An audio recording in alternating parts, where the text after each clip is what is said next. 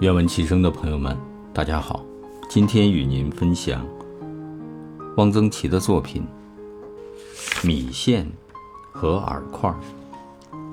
汪先生写道：“正义路有一个葵光阁，门面颇大，有楼，卖凉米线。米线加好酱油、酸甜醋、五辛生菜、辣椒。”昆明的醋有两种，酸醋和甜醋。加醋时，店伙计都要问：“吃酸醋吗？甜醋？”通常都答曰：“酸甜醋。”即两样都要。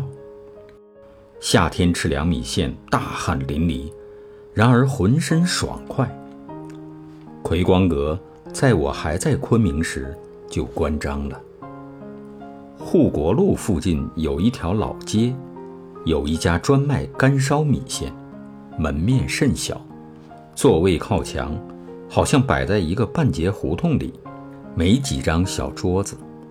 干烧米线放大量猪油、酱油，一点汤，加大量的辣椒面和川花椒末，烧得之后无汁水，是盛在盘子里吃的。颜色深红，辣椒和花椒的香气冲鼻子。吃了这种米线，得喝大量的茶，最好是沱茶，因为味道极其浓厚，叫水，而且麻辣味在舌上久留不去，不用茶水涮一涮，得一直张嘴哈气。最为名贵的自然是过桥米线。过桥米线和汽锅鸡堪称昆明吃食的代表作。过桥米线以正义路牌楼西侧一家最负盛名。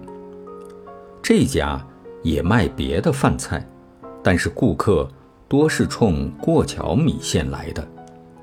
人们坐定，叫过菜，堂倌即在每人面前放一盘生菜，主要是豌豆苗。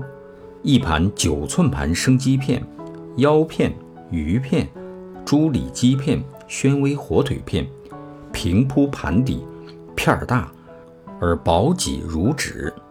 一碗白胚米线，随即端来一大碗汤，汤看来似无热气，而汤温高于摄氏一百度，因为上面封了厚厚的一层鸡油。我们初到昆明。就听到不止一个人的警告：这汤万万不能单喝。说有一个下江人司机，汤一上来端起来就喝，竟烫死了。把生片推入汤中，即刻就都熟了，然后把米线、生菜拨入汤碗，就可以吃起来。鸡片、腰片、鱼片、肉片都极嫩，汤极鲜。真是食品中的尤物。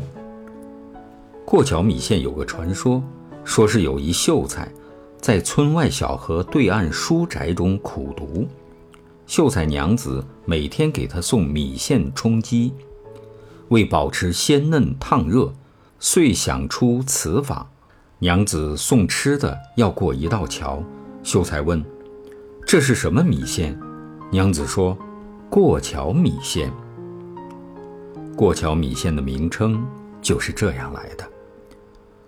此恐是出于附会。过桥之名，我于南宋人笔记中既曾见过，书名偶忘。